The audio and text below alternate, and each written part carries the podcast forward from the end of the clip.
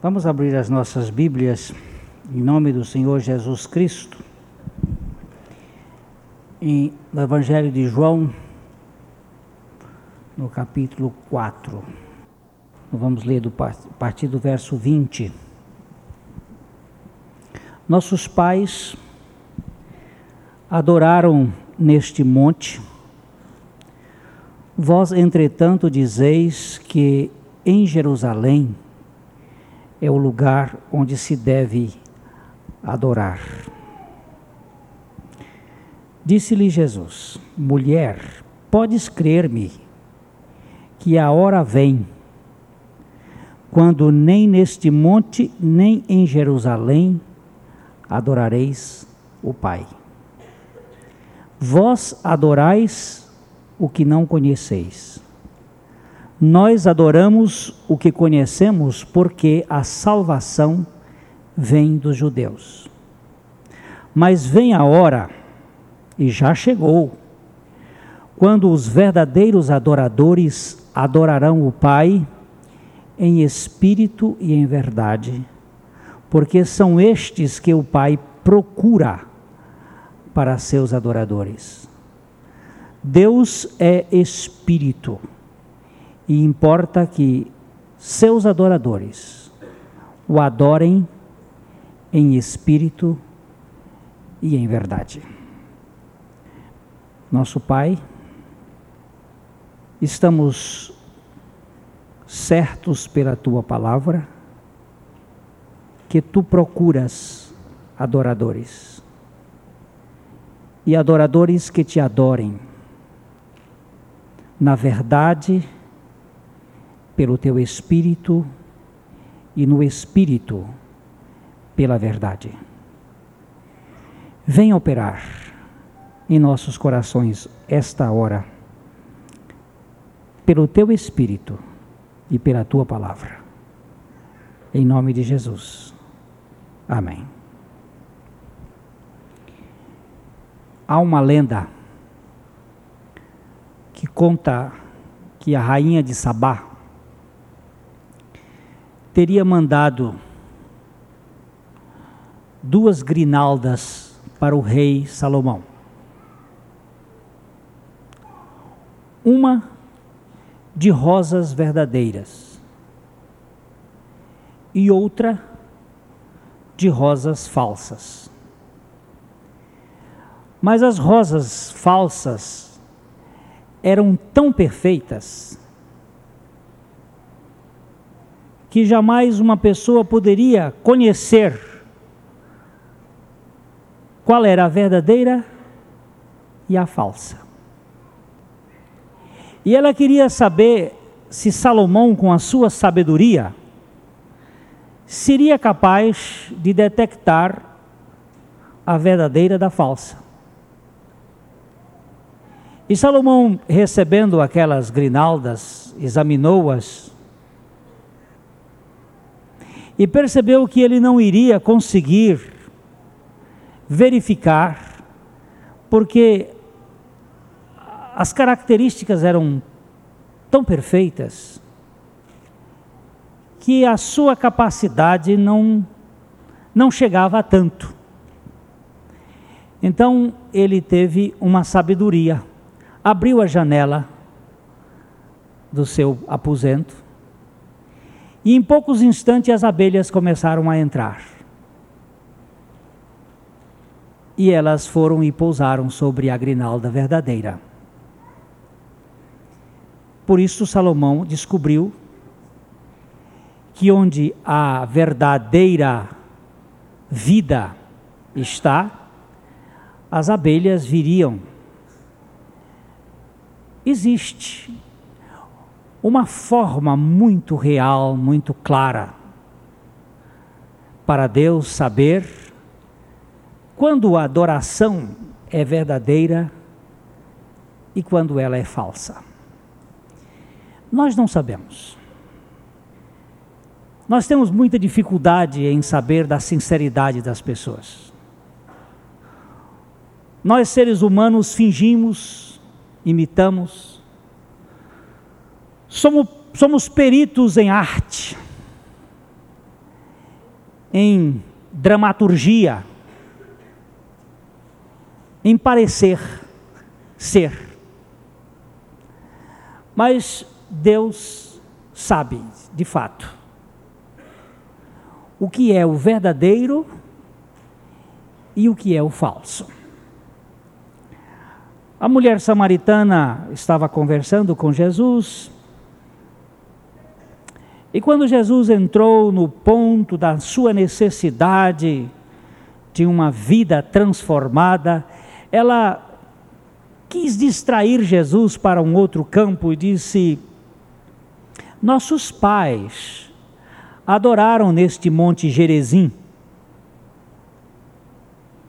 Os samaritanos eram uma mistura do cruzamento do judeu com os assírios. No tempo em que o reino de Israel foi dividido, ficaram dez tribos ao norte e duas tribos ao sul. E quando os assírios entraram em Israel, as dez tribos do norte se caldearam, se cruzaram com os assírios e formaram um povo samaritano. Era uma mistura, era uma miscigenação. E aquele povo tomou o Monte Gerezim como o local da manifestação de Deus. É aqui neste monte. Vocês judeus dizem que é em Jerusalém o lugar da adoração. Ela quis colocar Jesus dentro de um problema de discussão mais do que epistemológica, mais do que da teoria do conhecimento, ele quis colocar Jesus dentro de uma questão de política. E Jesus nunca entrou nesta ação, mesmo que Fernando Sabino escreva o seu livro sobre Jesus Cristo, a graça de Deus, debochando de Jesus, dizendo que Jesus foi o homem mais sarcástico e deselegante que já existiu na face da terra, nem por isso ele deixa de ser o homem mais llano e cavalheiro que já existiu. Não é o conceito de Fernando Sabino, por ser um grande escritor, que vai mudar o caráter de Jesus Cristo. Este é o último livro dele, A Graça de Deus, Zombaria da Pessoa de Cristo. Mas isso faz parte de tudo o que está sendo dito e vai ser dito a respeito de Jesus daqui para frente.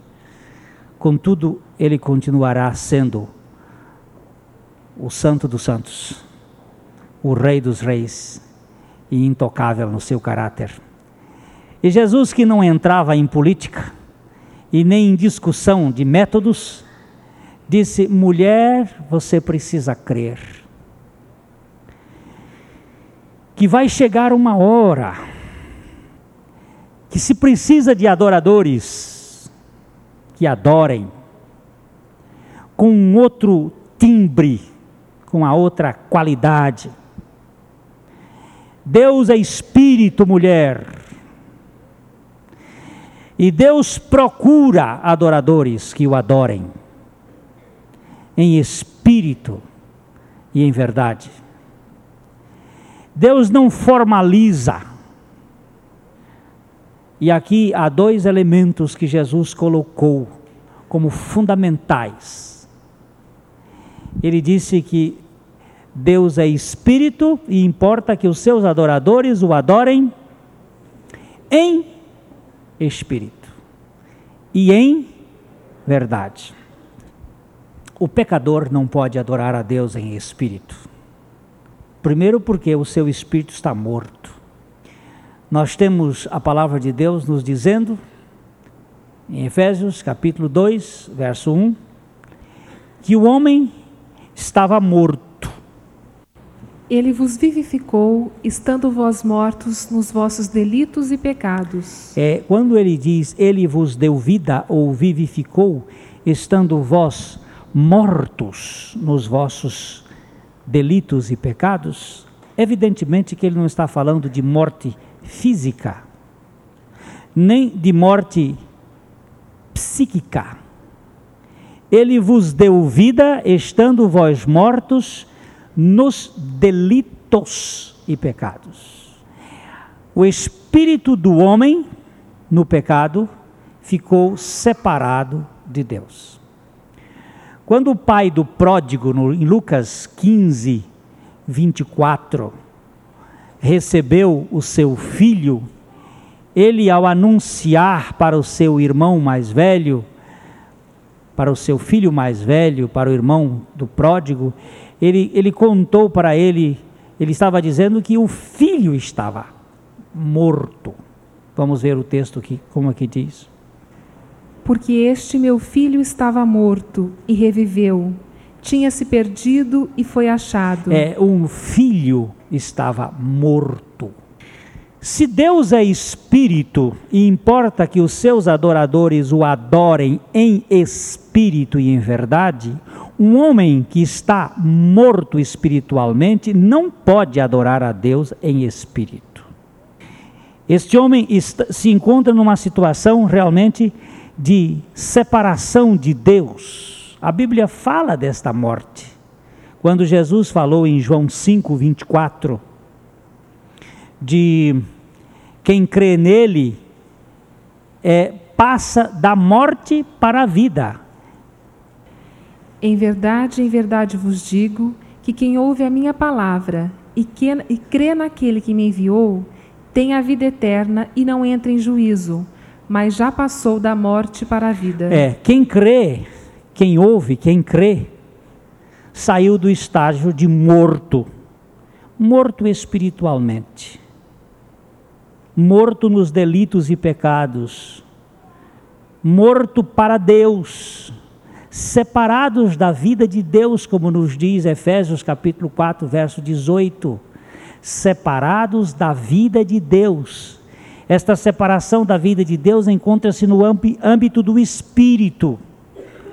Nós estamos olhando aqui que adoração é adoração no espírito, mas como é que um homem morto em delitos e pecados pode adorar a Deus no espírito?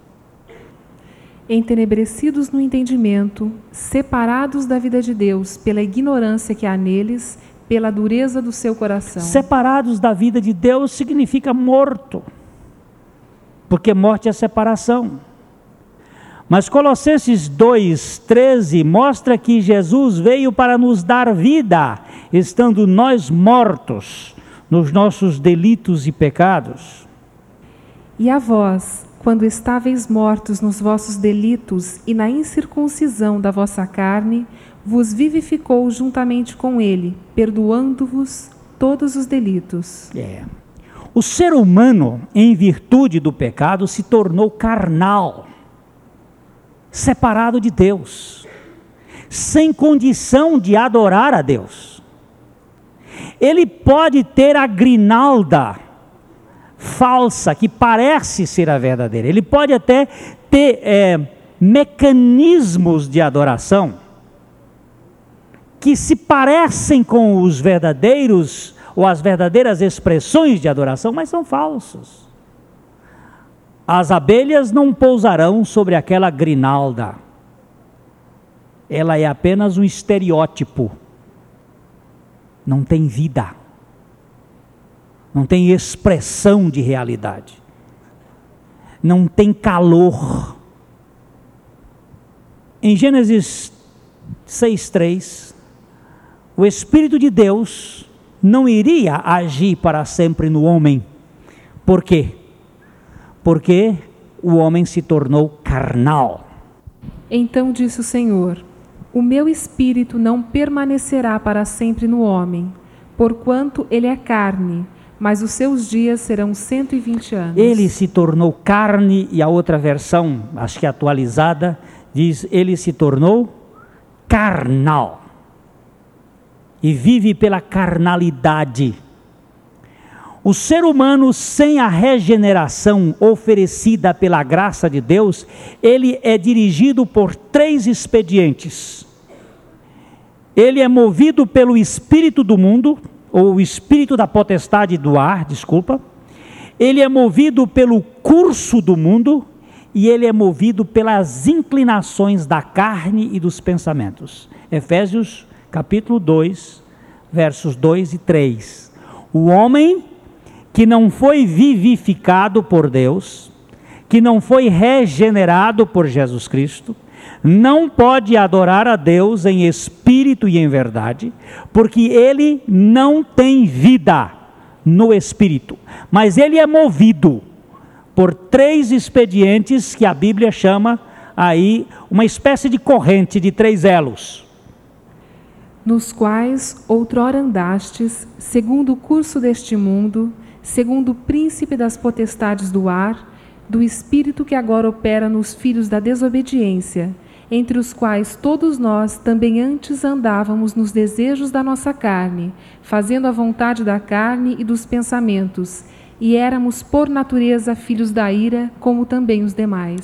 Repara que a Bíblia está dizendo que quando ele deu vida, aí no verso 1, deu vida a vós que estáveis mortos, nos quais andastes outrora.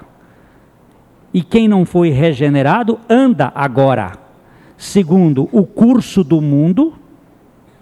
O curso do mundo quer dizer, o mundo tem um trajeto como se um rio tem um curso onde ele percorre, o mundo tem o seu trajeto que leva as pessoas a andarem por aqueles trilhos. Pelo príncipe da potestade do ar, do espírito que opera nos filhos da desobediência. É uma operação do espírito do maligno. E as inclinações da carne e dos pensamentos. Esse, esse ramo da carne. Segundo Jesus Cristo, o homem tem dois tipos de nascimento. Jesus é quem disse isto. Em João capítulo 3, verso 6, ele fala de dois tipos de nascimento. O que é nascido da carne é carne, e o que é nascido do espírito é espírito. Presta atenção, é Jesus falando aqui.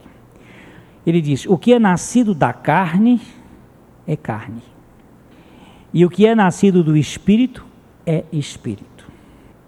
Se o homem com o pecado tornou-se carne, tornou-se carnal, e tornou-se inclinado para as coisas da carne, ele não pode adorar a Deus, porque Deus só pode ser adorado em espírito e em verdade. Então, o homem carnal não adora a Deus. Ele tem um culto semelhante, mas em última análise, a pessoa que está por trás do da, da perspectiva da adoração não é Deus, é o próprio homem. É a religião do deleite pessoal. É a religião do momento de é, a pessoa se enlevar. Temos enlevos espirituais.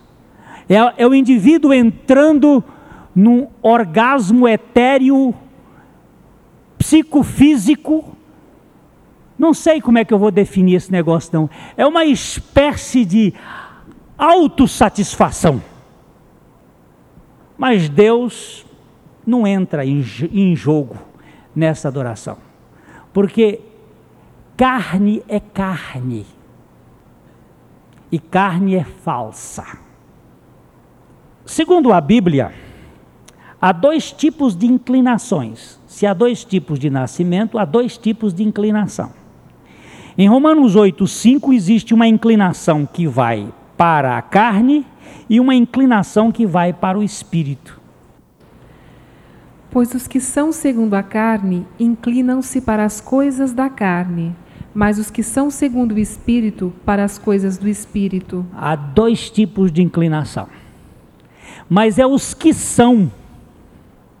O quem nasceu da carne, repete comigo quem nasceu da carne é é carne. E os que são da carne inclinam-se para as coisas da carne. E o que é nascido do espírito é espírito. E os que são do espírito inclinam-se para as coisas do espírito. Existe uma adoração da carne muito parecida com a adoração do espírito, mas não é do espírito ela é a grinalda da rainha de Sabá. É alguma coisa que parece, mas não é. Como é que a gente sabe? Olha, só tem duas pessoas que sabem: Deus e você. Deus e eu.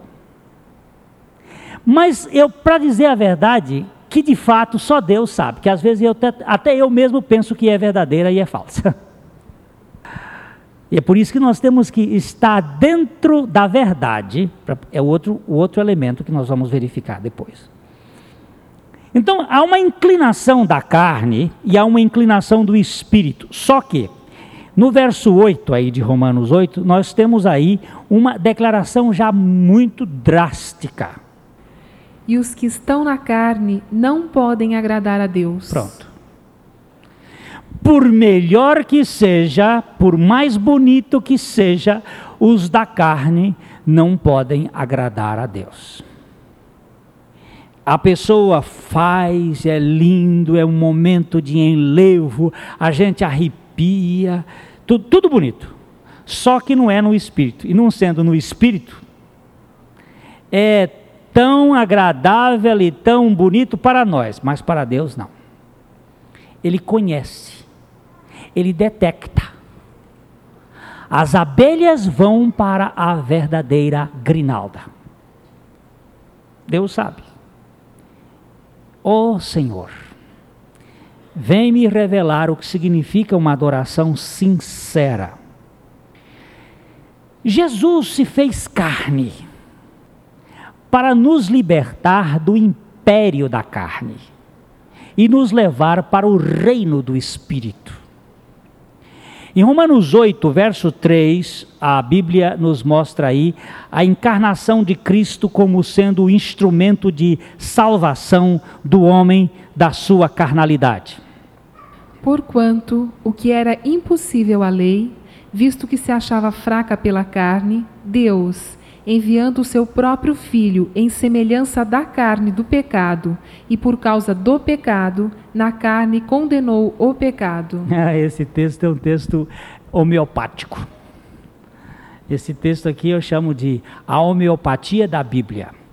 É, o princípio homeopático é criado por Samuel Christians Frederico Hannerman, o homem da homeopatia, é, esse princípio é de similis, similibus curandum.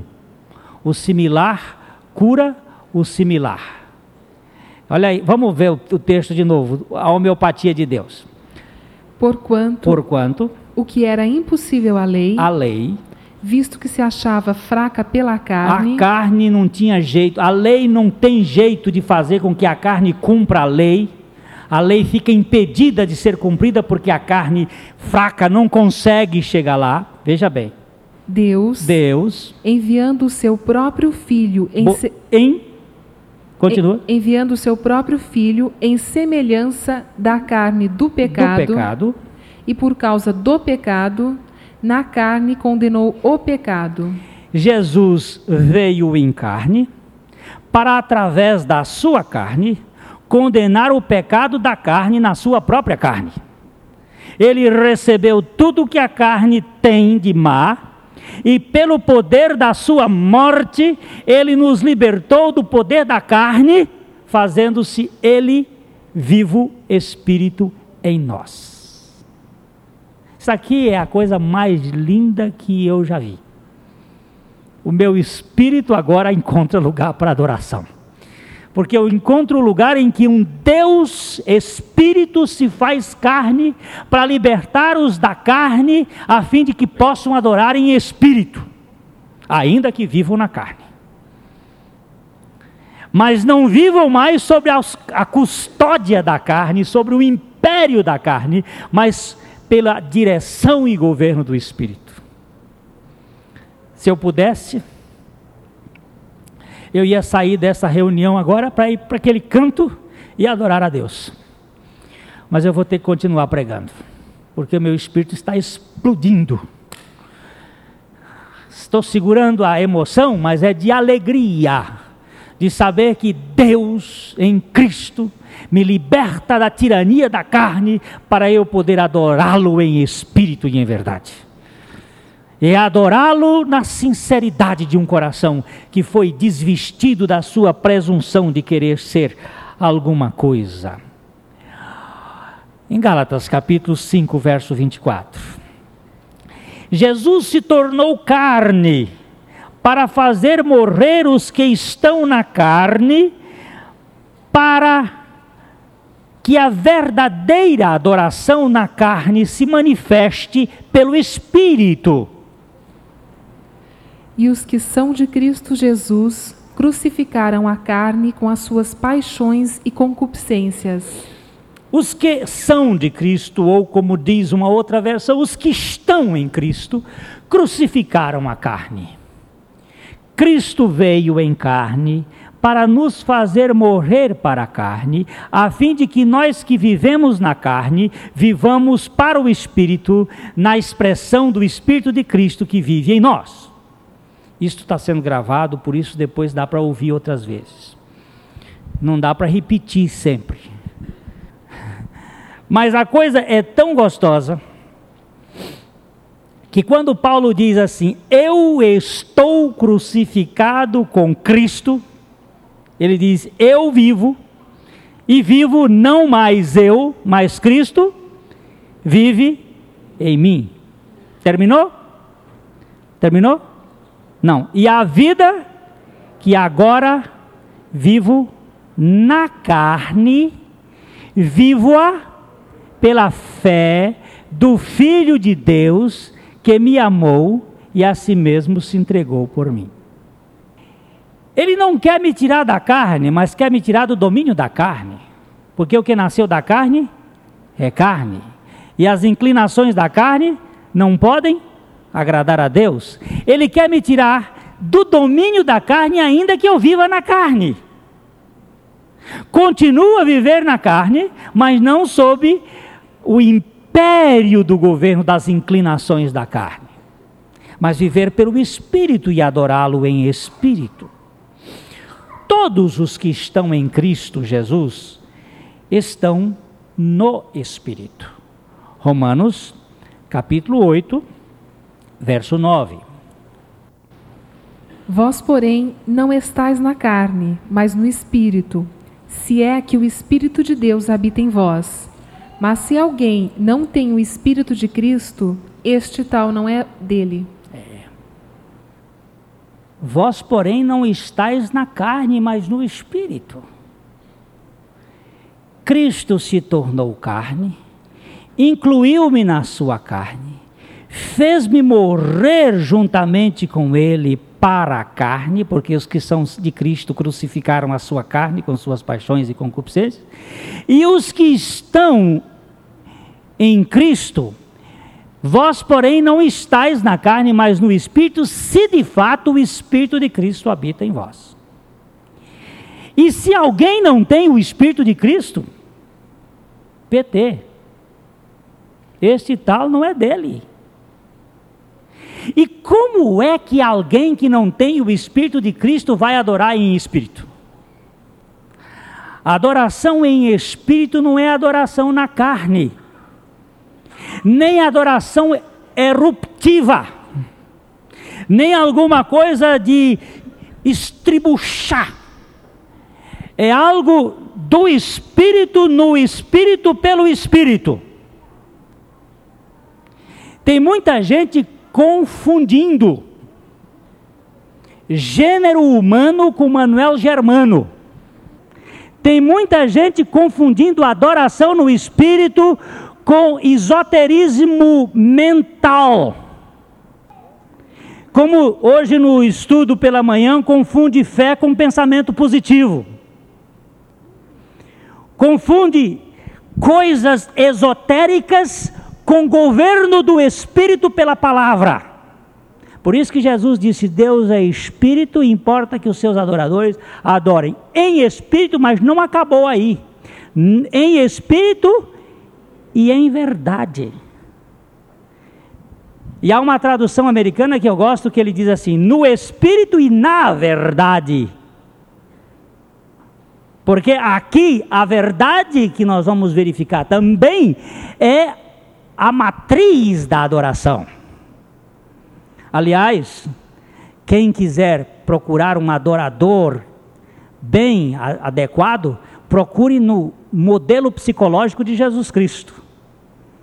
E você vai ver que Jesus Cristo nunca falou em língua, pelo menos em público. A Bíblia não conta. Porque falar em língua deve ser para Deus e não para os homens. E esses movimentos que vivem fazendo zoada e barulho e dizendo que é obra do Espírito, precisa chegar a um ponto de afundar as suas raízes na verdade da palavra de Deus. Nós temos a andar um pouco mais. Quem está no espírito, ainda que viva na carne, mortifica as obras da carne pela fé no sacrifício de Jesus Cristo. Não é mortificação pela supressão dos desejos.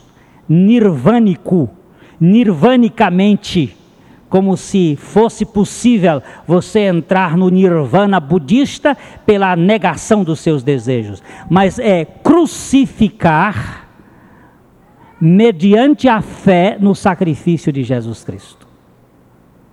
Tudo o que nós temos dentro da vida do Evangelho vem da pessoa de Jesus Cristo. Tudo é nele tudo é por Ele. Minha salvação integral, minha santificação total, minha glorificação perfeita, tudo o que eu tenho, tenho nele. Deus não tem nada a nos dar fora de Jesus Cristo. Hearst, um grande jornalista e colecionador de, de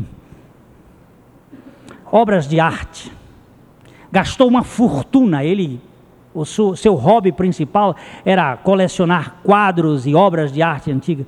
Ele um dia ouviu de umas obras de arte famosíssimas e colocou um, um dos seus homens para detectar onde estaria estas obras, porque ele queria comprar. E o homem saiu procurando e e depois de muito tempo voltou e disse para ele: Descobri aonde estão as obras. E ele disse: Aonde estão para eu comprar? Disse: No seu armazém. Você já as comprou há muitos anos atrás e não se lembra disto. Está lá no, no museu da, da Europa, nós descobrimos que você já tinha feito num leilão comprado essas obras. E ele disse: Mas eu não me lembro. É exatamente isso. Tem muita gente que está procurando coisa que está tudo em Cristo. Como se fosse achar alguma coisa a mais. Nele já está tudo. É uma questão de conhecer. Às vezes nós estamos com ele no armazém e não sabemos. Só o homem espiritual pode, na verdade, ter essa adoração em espírito. Mas para que ele chegue à adoração em espírito, ele precisa ganhar o fato de que ele é um morto em Cristo e um mortificador contínuo, ou seja, um crente na sua morte continuamente de Cristo, em Cristo, de sua experiência. Vamos ler Romanos capítulo 8, de 10 a 12. A 13. Ora, se Cristo está em vós, o corpo, na verdade, está morto por causa do pecado, mas o espírito vive por causa da justiça. E se o espírito daquele que dos mortos ressuscitou, a Jesus habita em vós, aquele que dos mortos ressuscitou a Cristo Jesus, há de vivificar também os vossos corpos mortais, pelo seu espírito que em vós habita. Portanto, irmãos, somos devedores, não à carne, para vivermos segundo a carne. Porque, se viverdes segundo a carne, haveis de morrer, mas se pelo Espírito mortificardes as obras do corpo, vivereis. Há uma coisa interessante, no verso 10 diz: Se porém Cristo está em vós, o corpo na verdade está morto. Mas como o corpo está morto? Aqui é fé, gente. Nós estamos andando aqui no reino da fé. O corpo, na verdade, está morto por causa do pecado, mas o espírito é vida por causa da justiça. E se habita em vós o espírito daquele que ressuscitou a Jesus dentre os mortos, esse mesmo espírito que ressuscitou a Jesus dentre os mortos vivificará o vosso corpo mortal no dia da vinda de Cristo. Cristo está em mim e habita num corpo mortal por causa do pecado. Corpo mortal por causa do pecado. Cristo está em mim. Mas eu vivo na carne. E o que, que eu devo fazer? Diz aí o texto, no verso 12: Assim, pois, irmãos, somos devedores não à carne. Porque se vivermos segundo a carne, caminhais para a morte. Mas se pelo Espírito mortificardes os feitos da carne, como é que eu vou mortificar os feitos da carne? Suprimindo, suprimindo os meus desejos, aniquilando a minha vontade, ou crendo já que eu vivo pela fé, de que a morte de Jesus Cristo é a minha morte, vou continuando crendo, crendo, levando por todo lugar em meu corpo a mortificação do Senhor Jesus, para que a vida de Jesus se manifeste em meu corpo mortal. É pela fé que nós mortificamos, e nesse viver nós vamos ganhando a dimensão do espírito.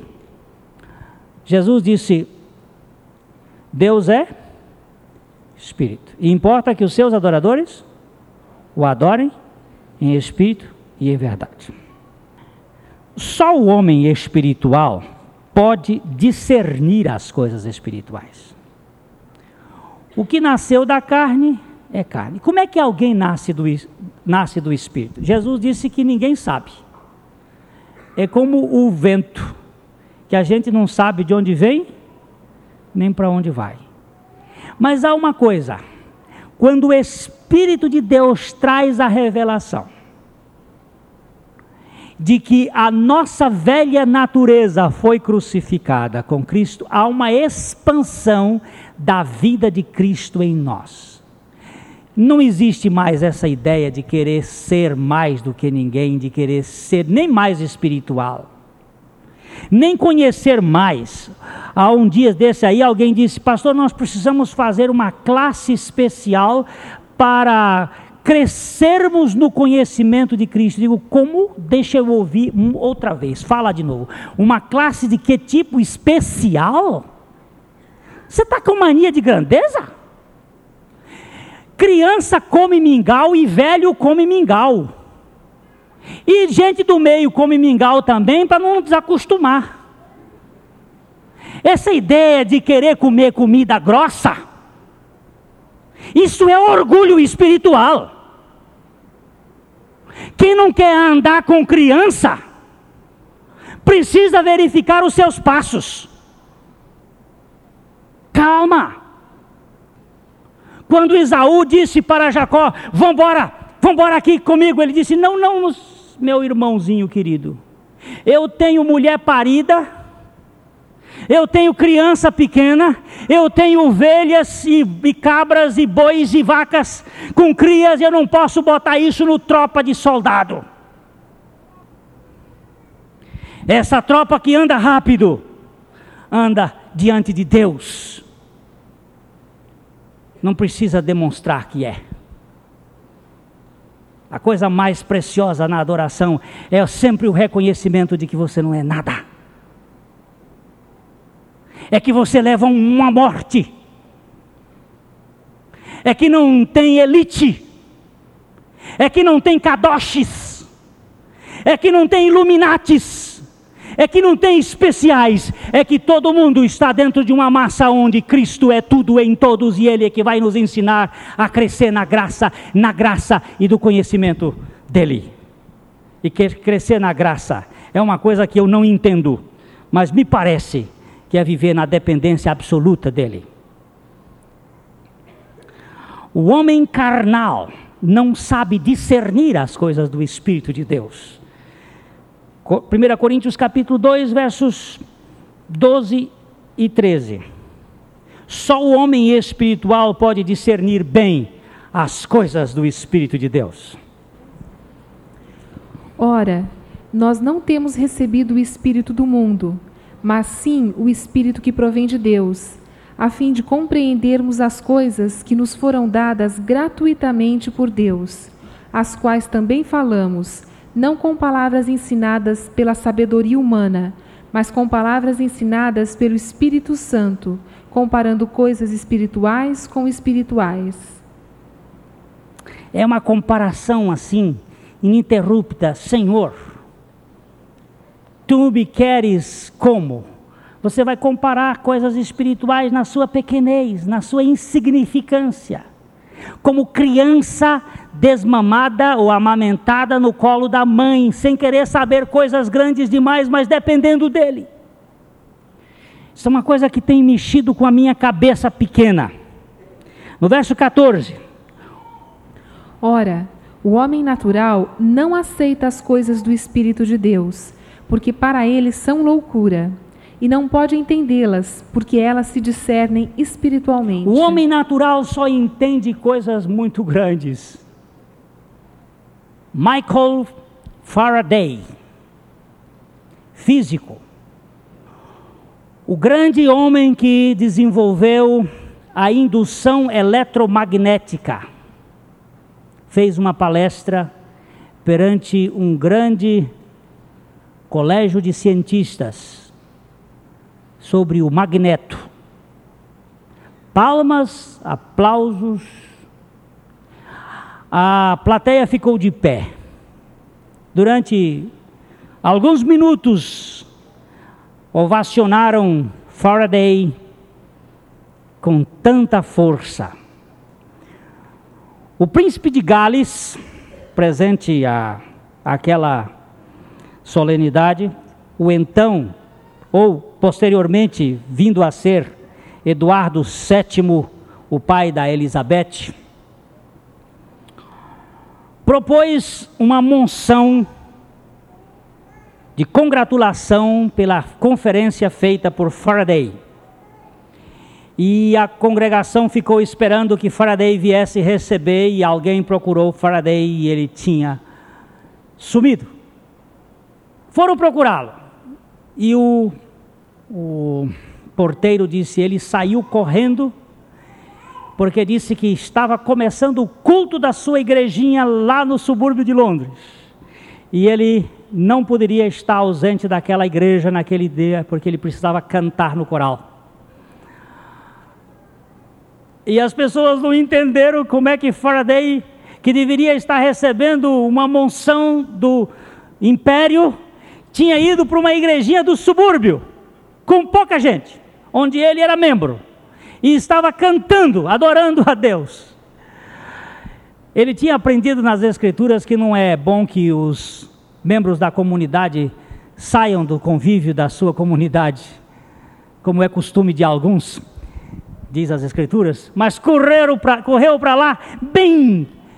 Mas escuta, você deveria receber agora um troféu, um prêmio. Não, eu preciso dar um prêmio uma adoração em espírito e em verdade ao Rei dos Reis, ao Senhor dos Senhores, que fez tudo por mim sem que eu merecesse nada. Não, quem é que entende um negócio desse? A mente natural não compreende as coisas do Espírito de Deus. Acho um absurdo isto. Eu vejo gente que por causa de um pedaço de papel qualquer, uma honrazinha que é dada por uma prefeiturazinha lá do interior do Paraná, Fica tão emocionado. Uh, parece que fica. Sabe, gente, eu estou para querer descobrir uma coisa. Um dia desses vocês me ajudem a descobrir o que é isso. Por que, que quando fala, este aqui é filho de fulano de tal, ele fica todo honrado porque teve um pai importante? E quando diz assim, este é filho de Deus, parece que não é nada. Me conta. Eu estou para querer descobrir isto. As coisas do Espírito são as coisas da palavra, em espírito e em verdade. Jesus disse assim: santifica-os na verdade. A tua palavra é a verdade. O Espírito não vai de modo algum nos levar fora da palavra. De modo algum. Em João capítulo 16, verso 13. Quando vier, porém, aquele, o Espírito da Verdade, ele vos guiará a toda a verdade, porque não falará por si mesmo, mas dirá o que tiver ouvido e vos anunciará as coisas vindouras. O Espírito da Verdade. O Espírito da Verdade não fala de si. Ele fala ele testifica de Jesus e da verdade. Capítulo 14, verso 26 de João. Mas o ajudador, o Espírito Santo, a quem o Pai enviará em meu nome, esse vos ensinará todas as coisas e vos fará lembrar de tudo quanto eu vos tenho dito. A minha versão diz assim: Quando vier o ajudador que eu vos enviarei da parte do Pai, o Espírito da verdade que da parte do Pai procede. Esse dará testemunho de mim. O Espírito fala de Jesus para que nós adoremos a Jesus, adoremos a Deus. Nos voltemos para Ele em espírito e em verdade. O Espírito é o Espírito da verdade. A adoração bíblica é a única adoração fundamentada na verdade. Nós não precisamos é, roubar as emoções, mas não precisamos valorizar as emoções. O homem, na sua vida espiritual, manifesta-se como um ser inteligente que tem emoções. Mas o que importa em tudo é estar firmado na palavra e vivendo pela fé eu tenho observado, amados, que algumas pessoas, nessa busca por adoração e por crescimento, têm se distraído da rota, que é Cristo. Busca, sim, Cristo sim. Mas Ele não é tudo. Nós vamos pegar isto aqui para o próximo encontro e verificar que nele reside tudo. Nele nós temos tudo. E toda a nossa ênfase tem que ser cristocêntrica, absolutamente cristocêntrica, porque é dele, por ele e para ele que são todas as coisas. Glória, pois, a ele. precisamos nos voltar sabendo que a cura dos nossos traumas é cristocêntrica, a cura do nosso físico é cristocêntrica, a nossa santidade é cristocêntrica, tudo é nele. Eu pude certamente ajudar alguém ontem, exatamente por estar firmado neste ponto. Tira os seus olhos da, da sua doença e ponha naquele que pode. Adore-o em espírito e em verdade e você verá o que vai acontecer no seu coração. Senhor, me ensina a deixar os rudimentos e voltar para ti, o tudo, em que estão escondidos todos os tesouros da sabedoria e da ciência. Deus é Espírito. Importa que os seus adoradores o adorem em espírito e em verdade, no coração pastor viu quando aquele homem trêmulo foi chegando. Cada um trazia a sua oferta. E ele chegou e colocou-se diante do altar. E ficou ali chorando. Ele, pastor desceu e veio conversar com ele e disse: Senhor, está acontecendo alguma coisa? Ele disse: Não, eu vim trazer a minha oferta. Disse: Mas onde está a sua oferta? E disse: A única coisa que eu tenho é um coração compungido e contrito. Tudo já se foi. Ontem pegou fogo na minha casa e eu perdi tudo. Minha esposa e minhas filhas que estavam dormindo morreram.